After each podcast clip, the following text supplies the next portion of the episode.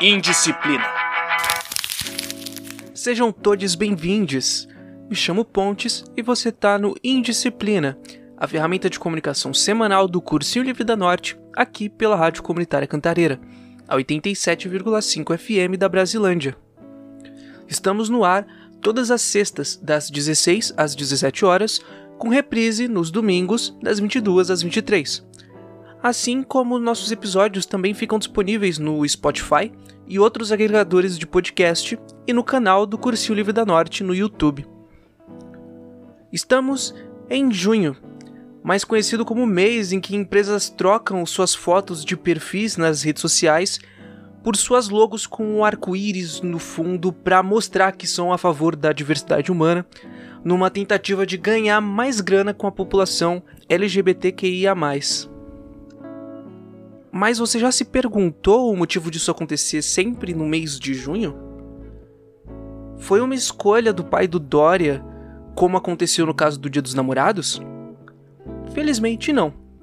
Essa escolha de mês se deu dentro da comunidade para não esquecermos das lutas e revoltas que as pessoas fora da cis heteronormatividade passaram e ainda passam buscando o luxuoso direito de existir sendo quem são. O episódio de hoje é uma tentativa de apresentar parte da história dessas lutas que são apagadas numa tentativa de domesticar a nossa luta e decidir quais formas de expressão são válidas e quais não. A maior parte do que vou falar aqui foi retirado do artigo A Epistemologia do Barraco, uma breve história do movimento LGBTI em geral, das autoras Lailane Assunção da Silva e Emily Mel Fernandes de Souza. O movimento LGBTQIA, é uma comunidade que se uniu por suas questões de gênero e ou sexualidade que fogem do padrão cis e hétero, que é tido como o correto e único possível por grande parte da nossa sociedade. Cada uma das letras dessa sigla representa a diversidade desse movimento.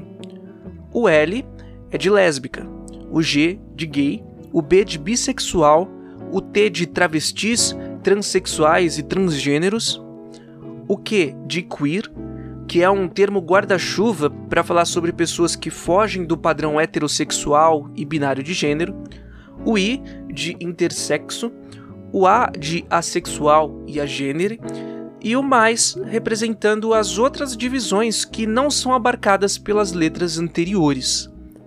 Essa sigla não é fechada e já sofreu muitas modificações ao longo do tempo, como vamos ver daqui a pouco, e é muito provável que vai seguir com modificações nos próximos anos. Hoje em dia existe um movimento internacional de resistência dessa comunidade, mas ele tem seu início no dia 28 de junho de 1969 em Nova York, em uma revolta que ficou conhecida como a Revolta de Stonewall Inn.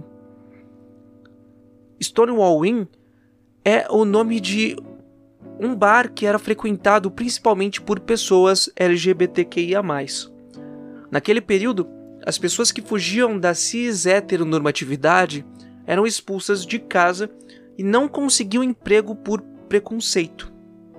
Hoje em dia, não podemos falar que isso não acontece mais, mas se hoje já é difícil, imagina só como era nos anos 60.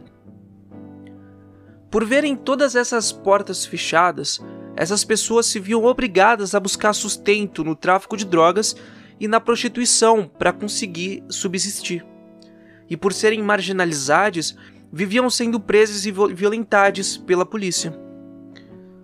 Cansados dessa perseguição e das ações truculentas da polícia, as pessoas que estavam dentro do Stonewall Inn iniciaram a revolta quando se rebelaram contra uma invasão policial, sendo lideradas por Marsha P. Johnson e Sylvia Rivera, duas mulheres trans pobres e, respectivamente, negra e latina.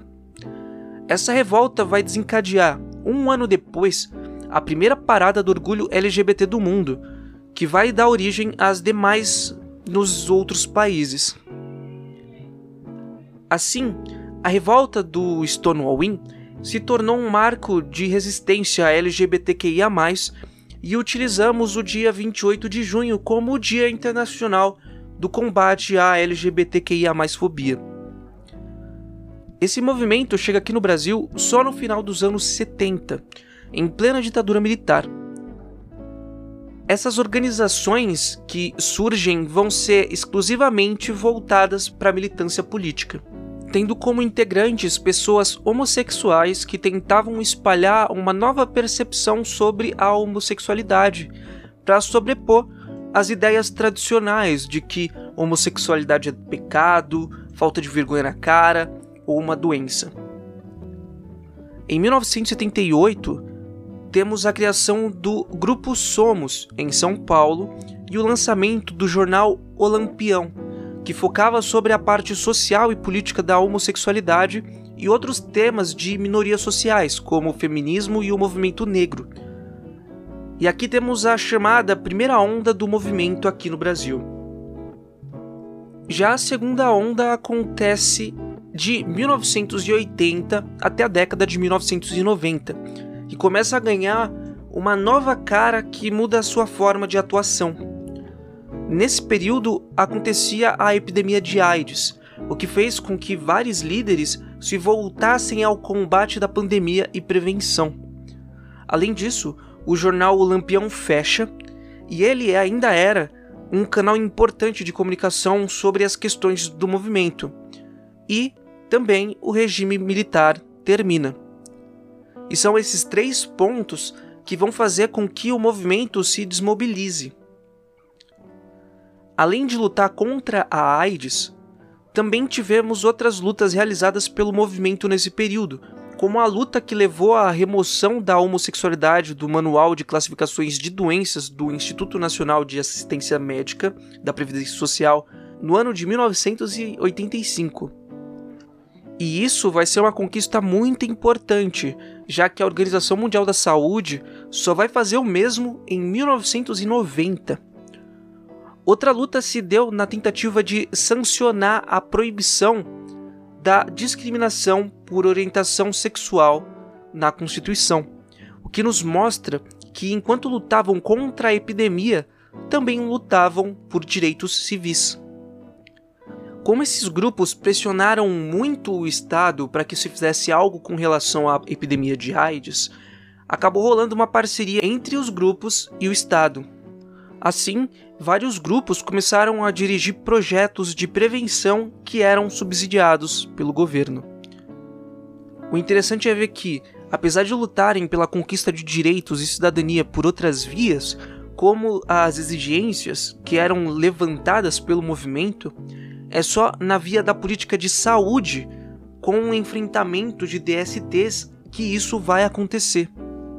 E na terceira onda do movimento, que vai acontecer depois da década de 90, temos a inclusão de novas letras na sigla, o que aconteceu como um reflexo do aparecimento de grupos ativistas e o surgimento das conferências nacionais LGBTI patrocinadas pelo governo do PT. Anteriormente, o movimento era conhecido pela sigla GLS, de gays, lésbicas e simpatizantes. Em 2007 aconteceu a primeira Conferência Nacional LGBTI, onde aconteceu essa primeira troca de sigla, acrescentando as populações bissexual, transexual e travestis e intersexo. E mais recentemente tivemos novamente uma outra troca de siglas, chegando na que eu estou usando até o momento, que é a LGBTQIA, que já expliquei no começo do episódio. Nessa terceira onda, também vão surgir os primeiros projetos de lei que vão em favor da comunidade, onde se começa a construir publicamente a ideia de que a população LGBTQIA+ é formada por sujeitos de direito. E isso foi um passo importante na construção da cidadania, o que ajuda na hora de buscar os direitos básicos. Leilane da Silva e Emily Mel de Souza vão destacar que, apesar dessas mudanças acrescentarem alguns direitos, só será possível manter essa busca por direitos quando sensibilizarmos a sociedade para apoiar as políticas e legislações voltadas para nossa comunidade. Principalmente porque ainda não conseguimos atingir muitos direitos fundamentais, já que a política institucional é formada por políticos de setores conservadores da sociedade. Outro ponto importante que é levantado pelas autoras está na forma em como a população trans é colocada em uma situação de inferioridade dentro do movimento LGBTQIA, que está cada vez mais higienizado, embranquecido e classe média. Não estando preparado para a atitude queer cotidiana do movimento trans, como se as reivindicações feitas por esse movimento fossem mais viscerais, já que lutam pelo direito de existir, enquanto as demais divisões parecem buscar mais pelo direito de participação política. O artigo da Leilani e da Emily Mel foi escrito em 2017, e uma das teclas que elas batem se dá pela luta contra a patologização das identidades trans. A OMS só tirou a transexualidade da classificação estatística internacional de doenças e problemas de saúde em 2019. Isso faz parecer que demorou pouco entre o pedido das autoras e a medida tomada pela OMS. Só que temos que lembrar que toda essa história que contei aqui teve início com a liderança de duas mulheres trans. Sem a luta dessas mulheres e de várias outras pessoas trans que foram esquecidas, o movimento LGBTQIA não seria o mesmo. E mesmo assim, o mínimo, que era a despatologização da transexualidade, foi acontecer 27 anos depois da despatologização da homossexualidade. A comunidade LGBTQIA, como um todo, segue marginalizada e tratada como menos que um ser humano pela nossa sociedade. Agora, no começo do mês, em Florianópolis, um jovem gay de 22 anos foi estuprado e torturado por três homens que tatuaram frases homofóbicas no corpo dele. Estamos falando de um homem gay, o que seria o grupo da comunidade com maior aceitação dentro da população em geral. Precisamos mais do que nunca termos empatia com cada pessoa que faz parte da comunidade mas precisamos destacar a situação insalubre em que as pessoas trans vivem e somar nessa luta. Da mesma forma que queremos mudar a sociedade como um todo para que abracem a comunidade LGBTQIA, com um mínimo de direitos, precisamos, antes de mais nada, repensar a transfobia que existe no nosso meio e exclui pessoas trans, sejam elas binárias ou não não podemos esquecer que estamos longe de receber o mínimo de respeito pela sociedade. Da mesma forma, não podemos cair no papo de que o dia 28 de junho é só para festejar e achar que empresas estão fazendo muita coisa ao trocar a fotinha de perfil nas redes sociais.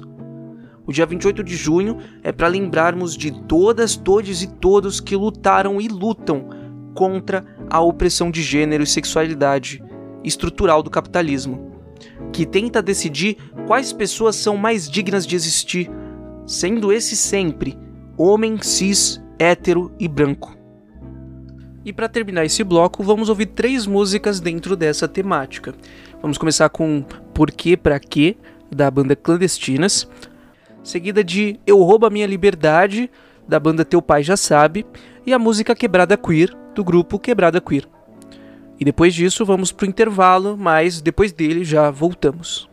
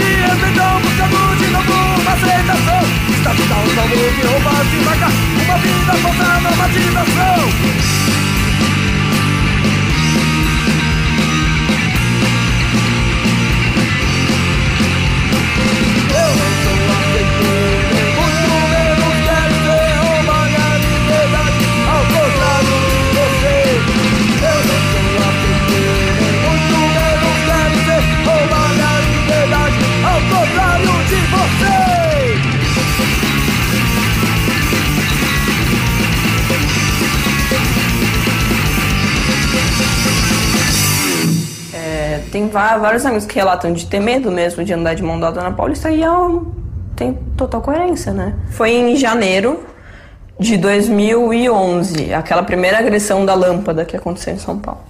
Depois disso, pelo menos uma vez por mês tem uma situação é, absurda relacionada à agressão uma atrás da outra. Assim. Meses atrás, você lembra que teve uma briga entre skinheads e punks? Na cardial, que o menino morreu e tal. Nesse dia eu tava voltando para casa numa festa de uma amiga minha e quando eu cheguei tinham seis skinheads na porta da minha casa. E aí, isso assim, era tipo 10 da noite.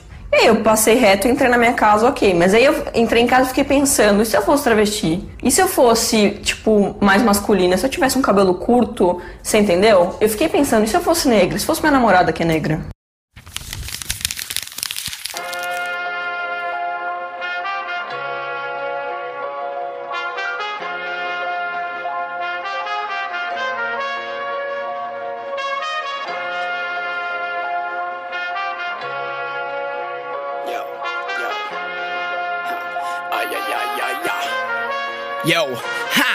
Ha! Natura fecha a firma, bonde das femininas Que vem de strike a pose, direto das revistas Mas é revista fina, não vem de tititi Se não aprendeu com elas, isso é cultura queer. Vem aplaudir, batendo palma eu tive resistir Mas vida aqui, que enquanto você chora eu canto pra subir. Se a minha pele é o que incomoda eu te convido a vir vestir Mais quente que o Saara eu queimo o céu e faço o mar abrir. Prepara os doces que a festa não parou por aí. Alice Guel ritou mandando um deus é travesti Segura o queixo que esse trecho é feito pra engolir. Mas se o efeito causou medo, é hora de fugir. Só mais um trago desse amargo que eu vivi. Contando as notas, chora que hoje eu vou sorrir. De batom preto pro velório ou enterro. Vê nas manchetes, pede pra eu não ter que repetir. Ah, vida cinzenta seguida de um longo inverno. Muito bem preenchida somente com amor materno. Entrando em paz com todos meus sentimentos internos. Desfio de alguns crentes que dizem que eu vou pro inferno. É que um leão por dia me fez um guerreiro. Não tô disposto a me calar pra agradar terceiros por existências que estavam trancadas em cativeiro. Herança disso tudo é paz, eu sou herdeiro. Uh, subestimado desde meu primeiro verso. Eles disfarçam bem, são tipo lobo em pele de cordeiro. Mas tô atento pro opressor, eu não disperso. Nasci em inseticida, preconceito deles, formigueiro. MCs de verdade não desejam sociedade sem diversidade. Recupere o seu bom senso. Uh, repense bem nos fundamentos, sendo verdadeiro. Vai ter bicha no rap sim, eu nem sou pioneiro. É que eu já disse, tô bem pleno, sou problema tipo Venom. Esses cara achar que é rap porque tão rimando. Vou ter que usar do meu veneno pra falar do que eu tô vendo. Suas ideias é tipo Nemo e eu tô procurando. Nós tá aqui por cada bicha com a vida interrompida por causa de homofobia, ódio, intolerância. Resistimos no dia a dia pra poder chegar o dia que prevaleça respeito, igualdade e esperança. Já tem um caminho, agora eu quero ver quem tá somando por mim. Tô no meu destino, quem constrói os degraus sabe que não vai cair bem. Não há rola nesse mundo que nos proíba de ocupar. Não há mano nessa cena que tente nos silenciar. Cê trombocas, bicho errado e agora vai ter que escutar. Esse é só o primeiro desabafo que tá entrando pra história. E com certeza o meu pai não ia se orgulhar. E mesmo assim eu vou falar por mim e todos que hoje eu tô pra representar. E eles vão me julgar, sempre vão me julgar. Mas nas minhas crises nenhum deles vai me abraçar. Então sigo cantando e amado, trampando pesado, medindo um dia ser lendário. Não passo pano pro otário, mesmo ameaçado, eu serei cada vez mais viado. Quebrando armários, extermínio a normatividade. Revolução, bicha preta se amando de verdade. Botando fogo nas regras dessa sociedade. Vai falar mal, mas vai assistir a nossa liberdade. Vamos assistir você ouvindo nossa realidade. Tirando nossas capas de invisibilidade. As mãos unidas pro combate. Olha no que Deus se quer verso com massagem. Pare de socar os meus. Eu vinha fome e medo de ficar na mesma. Não caber na própria casa, sai pro mundo e não cabe no mundo. Não cabe em verso, cada tapa, momentos, fraqueza, muitos anos de revolta desse jogo sujo. Não é guerra do sexo, homofobia chama. Atitude que brota de manos, minas e monas. Sem torcer o nariz, meu rap que clama soma. Rap de bicha preta, boom bap, enlouquece, toma. Anos passaram, panos passaram pros seus vacilos. Momento propício, raro e claro, não espere elogio. É hip hop, responsa no mic, hype flow, sem letra é flop. Não pode com nós, engole, tamo vivo. Estamos no mapa e não somos a caça. De cara com a morte, seus bando de white people. Problems, vocês não me comovem. Em choque porque somos ibope eu quero é que se foda. Mas se não me beija, não fode, you know. Minha vida sou eu quem canto. Nossa vivência, quem sabe é nós. Intérprete da minha história, honra a trajetória, ninguém me dá voz, eu já tenho voz. Somos um só, vocês que dividiram Por fatos no qual não te atingiam. Bando de fã incubado Sigo honrando meu legado de nascer viado. Onde pisa é solo fértil, sangue derramado. Me empoderei, vai vendo Pro sistema eu não me rendo. Quem põe é isso, aquilo, sabe o que eu faço aquendo Não vim só pra cantar, nem vou me redimir Vim jogar na sua cara o que cê disse é mimimi. Segura meu flow, aguenta meu bonde, sampa com soul. Não aguenta se esconde, pantera negra eu sou. Não devo mais cobro, honey. No afrontamento eu vou, beat pra have my money. D-C-H-E-L-O então bota pra fuder. Cê quer meter gostoso, mas sem ruxa atrás do altar.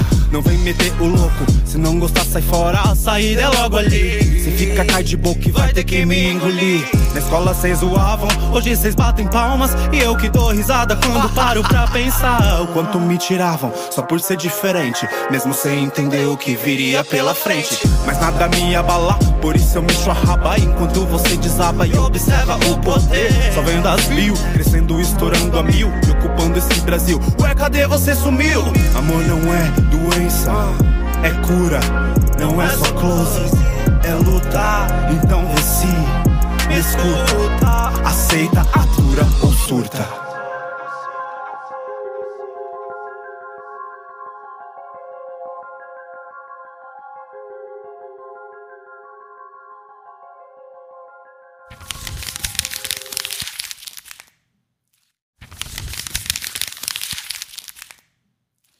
Salve! Estamos de volta com o programa Indisciplina. O programa que vai ao ar toda sexta-feira, das 16 às 17 horas, na Rádio Comunitária Cantareira, a 87.5 FM da Brasilândia, e nos principais agregadores de podcast através do Anchor. Aqui é Vitor Rensoni e agora, no segundo bloco do programa, vamos abordar um outro problema dentro da discussão sobre sexualidade, né? Depois da fala do nosso camarada Pontes, a relação entre a violência e a sexualidade, né? Principalmente no caso do, da homossexualidade, certo? Existem muitos exemplos e casos de violências contra homossexuais, né, dentro aí da história do Brasil. Mas eu queria falar sobre um episódio em específico, né, que foi o caso do Hospital Colônia em Barbacena, Minas Gerais, certo? Que foi um hospital psiquiátrico que funcionou de 1903 até 1990, aproximadamente. Nesse hospital, gente, eram levadas as pessoas, né, que não tinham nenhum diagnóstico de problemas mentais ou psicológicos, né? Já começa por aí, né? A pessoa não tem diagnóstico e é levada, né? Mas que eram tidas, né, como indesejadas para a sociedade, né? E elas eram levadas ao hospital, elas eram internadas, né, no hospital, tanto pela própria família quanto pelos delegados e os coronéis das cidades, né, das cidadezinhas, né, dos bairros onde viviam e tal, certo? Assim, os que eram levados, né, para colônia eram as prostitutas, os presos políticos, né, os pobres, os ciganos e também os homossexuais, certo? Todas essas pessoas eram consideradas como descartáveis, né, para elite, para burguesia do Brasil, né? infelizmente ainda são, né? fazendo com que o hospital fosse um tipo de depósito né, para todas essas pessoas. Ou seja, se você acha que uma prostituta ela é descartável, né, que o pobre é descartável, você joga ela dentro de um hospital psiquiátrico, né, como se fosse um depósito mesmo de pessoas, sabe? O resultado, né, disso tudo foi um genocídio, de 60 mil mortes, né? De 60 mil pessoas que o Hospital Colônia cometeu nesses 77 anos né, de funcionamento, fazendo com que ele ficasse conhecido como o campo de concentração do Brasil, né? Pasmem, o que causou o Holocausto brasileiro, né? Esse episódio do Hospital Colônia, ele é conhecido, né, de fato como o Holocausto brasileiro. Mas por que é importante, né, falar do Hospital Colônia aqui? Porque assim como a pobreza e a prostituição, ficou claro que a homossexualidade era vista como uma doença, né, ou alguma coisa perto disso, né, como um comportamento que precisava de uma cura, né, mesmo que essa cura fosse com base na tortura, né, psicológica, física, e ficar no pátio do hospital mais de 12 horas por dia, todos os dias sem fazer nada, que era o que acontecia, né?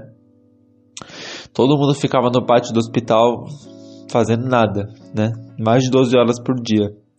Assim, dá para ver o exemplo né, de violência institucional nesse caso, por estar vindo né, de dentro de um hospital psiquiátrico, né? Mas qual será o sentido dessa violência, né, desse extermínio, né, se é que tem sentido, né?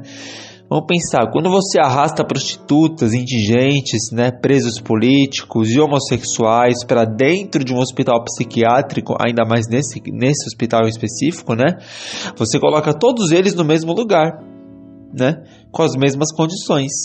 Né? O que, que eu estou querendo dizer? Eles vestem a mesma roupa, os cabelos, os cabelos né, que são raspados, né, no caso dos homens, é, a grande maioria deles tem cabelo raspado, né, dentro do hospital. É, e põe todos eles as mesmas funções, né? Eles vão fazer as mesmas coisas dentro do hospital, né? Isso só tem um objetivo, que é padronizar, certo? O que o Hospital Colônia fez foi torturar e matar pessoas que são diferentes entre si, né? Grupos que têm rotinas e cotidianos diferentes, né? Na sociedade, mas que todos têm uma coisa em comum, né? Eles são os oprimidos eles são os que não têm poder nenhum, né? E, e que dentro do hospital todos eles passam a serem iguais, né? Mas não porque a maioria deles era dominada antes. O que, que eu estou querendo dizer? Não é porque é, todos eram oprimidos, todos eram oprimidos antes de entrar no hospital que eles eram iguais fora do hospital, entendeu? Uma prostituta, ela tem um cotidiano diferente de um indigente, por exemplo, né? Ou de uma cigana, né? Ou de um homossexual, entende? Na sociedade, é, essas pessoas elas são os oprimidos, né? Elas são os marginalizados na maioria das vezes, né? Só que dentro do hospital, a partir do momento em que eles entram e começam a vestir as mesmas roupas, né?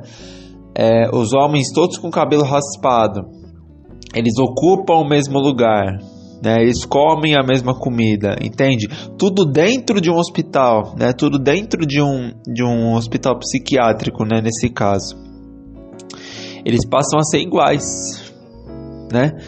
E por quê? Porque todos vão ter a mesma rotina, a mesma alimentação, né? Como eu tinha dito, a mesma aparência também, né? Em muitos casos.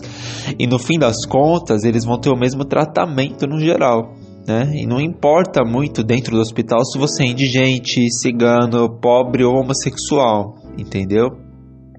Dentro do hospital você é um interno, né? Você é só um louco, né? Como costumam dizer. E dentro disso, as tentativas de tentar transformar o homossexual, nesse caso, em uma pessoa normal, entre aspas, não param por aqui, né? Não se resumem ao Hospital Colônia de Barbacena. Né?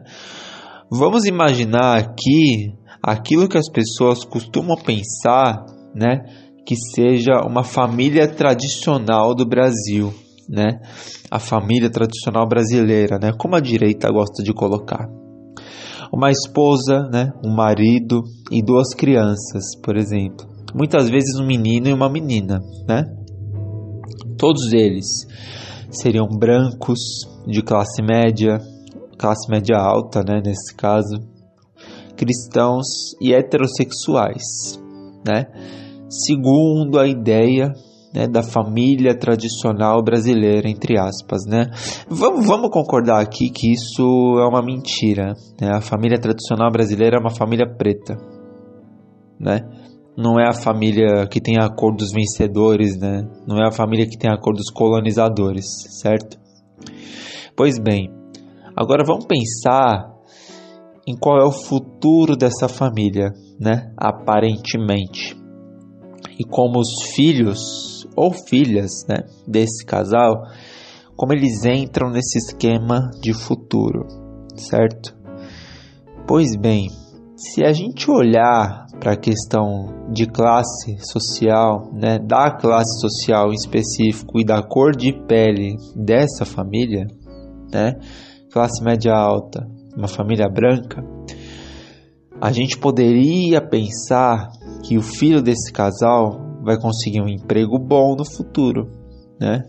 Ele pode se tornar tanto um empresário, um juiz, um desembargador, um soldado do exército, né? um professor universitário, um advogado, né? um engenheiro, um arquiteto, e que isso, né, seria um motivo de orgulho, né, uma questão de honra para a família, né?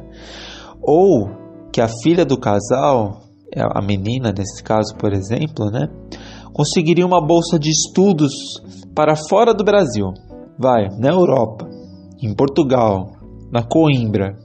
Vai, vamos utilizar esse exemplo. Certo? E se tornaria médica ou até mesmo advogada, né? Ou professora universitária, ou juíza, ou desembargadora, né? ou engenheira, ou arquiteta, enfim.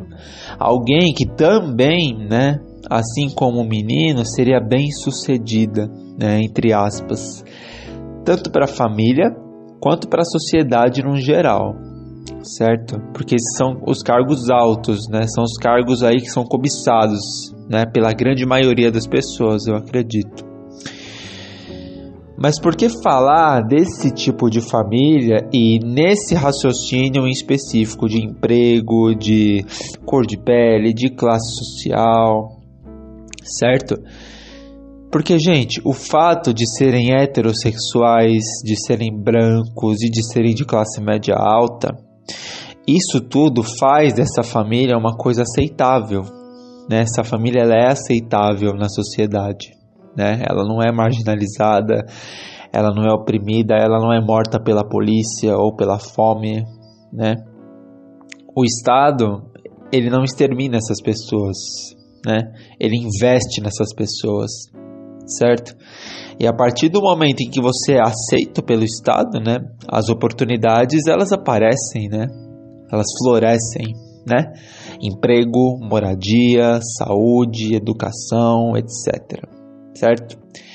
E a partir desse ponto é importante pensar se eles são brancos, cristãos, heterossexuais, eles precisam necessariamente seguir empregos de advogado, médico, juiz, desembargador, piloto de avião, enfim, é, de militar, né? Já que eles têm condições, eles também não teriam outras opções né, de carreira? Bem, pode-se dizer, pessoal, que sim, né? Mas cabe a gente pensar numa coisa aqui, né?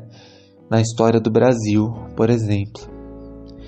Em 1500, o Brasil ele foi colonizado, né? Ou invadido. O Brasil ele não foi descoberto, né? Abrindo um parênteses aqui, porque não tem como você descobrir uma terra em que já existiam milhões de indígenas, né? Isso é o que a escola né, e o que os livros didáticos eles ensinam para a gente, né? É, ele foi invadido pelos portugueses, né? Que também eram, na sua maioria, né? Brancos, cristãos e heterossexuais, certo? E foram eles, junto de outros povos da Europa, que escravizaram os indígenas e africanos no Brasil, né, por quase 400 anos, certo? É, eu falo um pouco da escravidão no episódio sobre quem a polícia protege, aqui também, né, no programa Indisciplina, né. É, quem quiser pode assistir aqui também, que esse episódio é muito bom, certo? eu sou suspeito para falar, mas voltando. É, hoje em dia, os bilionários do Brasil, na sua maioria, né, eles também são homens brancos, né? E muito provavelmente são heterossexuais e cristãos, né? Se a gente for considerar quais são os valores, né, da classe dominante, né, da burguesia, da elite brasileira, certo? O ponto que eu quero chegar é que mesmo que a tal família de classe média não seja da elite, né? Porque classe média não é elite, né, gente?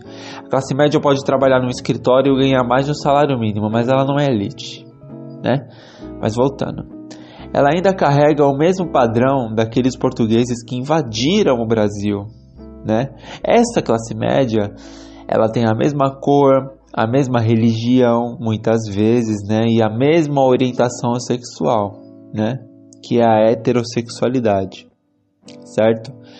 E que justamente, né, por isso, por ser descendente, né, deles, dos colonizadores, dos invasores europeus no Brasil, é que essa classe média tem a chance de ter filhos que no futuro vão ser advogados, médicos, juízes, desembargadores, militares, arquitetos, engenheiros, né? Só os cargos bons, né? Ou melhor, os cargos que são almejados, né, que são cobiçados, né? Porque a herança da escravidão deu essa oportunidade. E aqui, galera, que é o pulo do gato, né? Esse aqui é o pulo do gato. Porque se ela é branca, hétero, né, e cristã, ela pode gerar filhos, né, para trabalhar para o Estado, né, um militar, por exemplo, para o exército, né, ou um advogado, ou um juiz, né, para medicina e que se é uma família que cria mão de obra, né, por meio dos filhos, né, por meio das filhas, é uma família que pode garantir o futuro da nação, né, entre aspas, né? Porque vamos ver, é uma nação que é homofóbica, preconceituosa, racista, patriarcal desde que ela surgiu, né? Ou melhor, desde quando o Brasil era só uma colônia, né? Enfim, Pois bem, agora vamos imaginar uma outra situação, certo? Um casal de homossexuais, seja entre dois homens ou duas mulheres, certo? É... Eu vou incrementar aqui. Imagina se fosse um casal de homossexuais negros, né? Como a raça ela entra nisso também, né? Como seriam os filhos desses casais? Né? Como seria a criação deles, né, dos filhos desses casais negros, né, no, nos olhos, aos olhos da sociedade, né? A primeira coisa que vem na mente, né, quando se fala de casais homossexuais, né, aqui no Brasil, é que eles não podem ter filhos, né? É, biologicamente falando, né? Se a gente pensar, né? É, eles não podem ter filhos, né? Adotar seria uma coisa antiética no caso, né? Se eles querem ser pais, né? Para muita gente isso, certo? E que por esse motivo esses casais não poderiam, né, existir, né? Aparentemente, que é uma grande mentira, né, pessoal? Mas será que é certo dizer isso? Vamos lá. Se você é um casal homossexual, né? E não pode ter filhos, ou melhor, não pode engravidar, né? Não pode ter filhos biológicos, né, para serem advogados, né, para serem policiais, juízes, delegados, desembargadores, arquitetos, engenheiros, né? Ou médicos, doutores, professores universitários, enfim. Se os seus filhos não podem ser isso no futuro, né?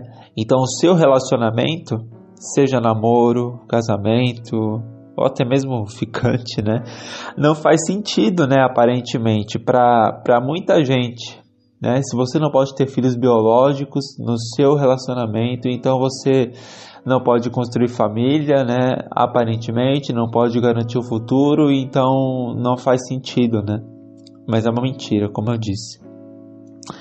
E esse é um dos motivos, né, dos vários motivos, né, é um entre mil que fazem os homossexuais e também o grupo LGBTQI+, num todo, né, num geral, serem vistos como desprezíveis, né, como descartáveis, né, o que faz com que eles sejam jogados lá, né, no Hospital Colônia, no Hospital Psiquiátrico, né. Inclusive, voltando naquela parte ali, Barbacena ficou conhecida como a cidade dos loucos por causa desse hospital, né?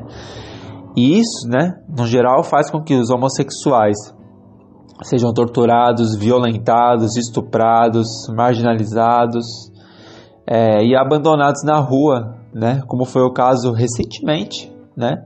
Final de maio de 2021, por ali, do jovem gay, né? De 22 anos. 22 anos que foi obrigado a escrever veado no próprio corpo, né? E veja, ele escreveu isso com os objetos cortantes que foram usados no próprio estupro, né? Com aquilo que violentou ele, né? E isso deixou, né, literalmente, né, uma cicatriz que vai levar para a vida toda, né? Imagina você ter que escrever veado no próprio corpo como uma cicatriz, né? Escrever cortando a sua pele. É difícil falar disso, né? Mas é necessário.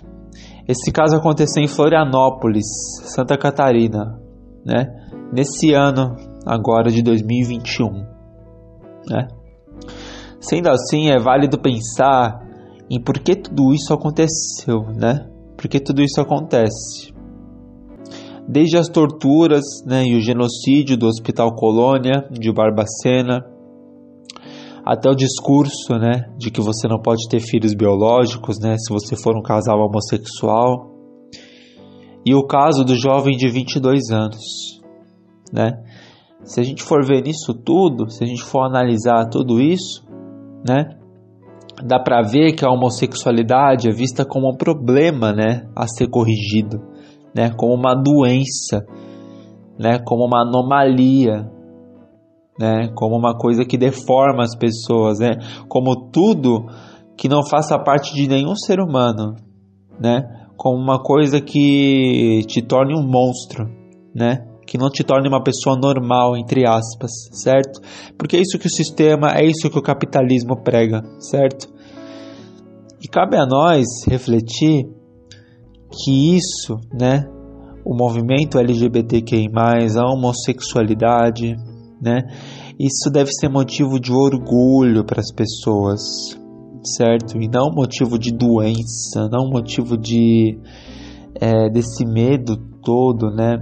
Dessa, dessa forma de desumanizar o outro, né? De tornar uma outra pessoa num monstro, sabe?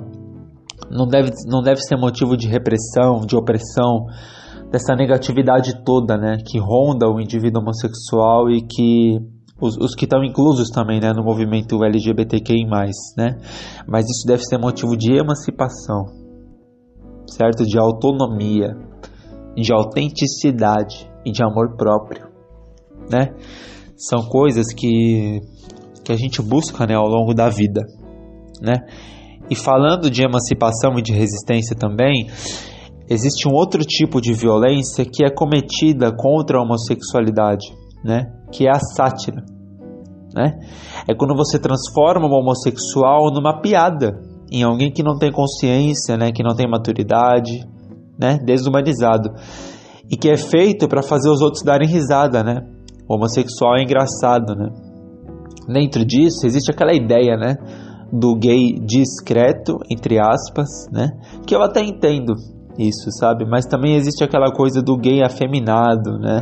Do gay que aparentemente precisa mostrar para os outros que é gay, né? Segundo o que a maioria das pessoas pensa, né? O gay desesperado, né? Na opinião de muita gente. E com base nisso, você acaba criando personagens, né? Literalmente. E figuras que acabam sendo reconhecidas como homossexuais, né? Como gays de alguma forma, né? Como veadas, né, entre aspas, pelo jeito de se vestir, pelo jeito de falar e até mesmo pelo jeito de andar, certo? Eu vou pegar um caso aqui que é o do Cro, né, o Crodoaldo Valério, né? que foi um personagem da novela Fila Estampa da Rede Globo, né? E o Crow até ganhou um filme próprio, né, em 2013, Crow Filme, o nome. O Crow, ele é a representação da Rede Globo do homossexual, né? E é um homossexual que tem todos os estereótipos, né, que são colocados na homossexualidade. Roupa apertada, colorida, né, bermuda é, apertada, colorida, é, laço de borboleta, um óculos colorido, topete, né? É o estereótipo do homossexual. E o Crow é um personagem que conquistou muita gente, né? Ele é alguém engraçado, despojado, né? Cativante, né? é, cômico e que entre 2013 né, e 2015 ele virou até meme na internet. Né? Mas por que isso seria um tipo de violência? Perceba que a Rede Globo vende pra gente, pelas novelas e filmes, o que é um homossexual. Né? E a partir disso a gente entende né, que a homossexualidade é uma coisa engraçada, inofensiva né, e que não pode ser levada a sério. Né? Não só a homossexualidade, mas o movimento LGBTQI+, num todo, né? num geral. Se a gente pensar, por exemplo, nas drag queens, a primeira coisa que vem na cabeça é que elas são animadoras de festa, né? Por exemplo. E que não são pessoas que lutam, né, que resistem, né, que se manifestam todos os dias, né, pelo fim de preconceitos, de opressões, entre outros. Né? Ou nos famosos dias de troca no Brasil, né? As festas em que meninos se vestem de meninas e vice-versa né? Onde quem vira mulher, nesse caso, põe uma peruca de cabelo liso, vestido curto e salto alto, né? Isso mostra que o que a gente entende por sexo feminino é o padrão branco do Brasil, né? Cabelo liso, bolsa, salto alto e vestido, né? O que eu quero mostrar aqui é que a sexualidade e o gênero não são piada, muito menos uma fantasia né, literalmente. São símbolos de luta e resistência, mas que são sabotados e banalizados pela mídia, pelo Estado e por essa cultura de festas né, e dias de troca né, que acontecem no Brasil, certo? Com isso, eu finalizo a minha fala. Esse foi o Indisciplina de hoje. O episódio de hoje fica por aqui. Eu agradeço Pontes por eu estar mais uma vez aqui no Indisciplina. Não se esqueçam que o programa de hoje terá reprise no domingo, né, das 22 às 23 horas, na Rádio Comunitária Cantareira, a 87.5 FM da Brasilândia. O meu nome é Vitor Rensoni. Eu agradeço bastante pela chance de estar aqui. E é isso, família. Valeu e falou!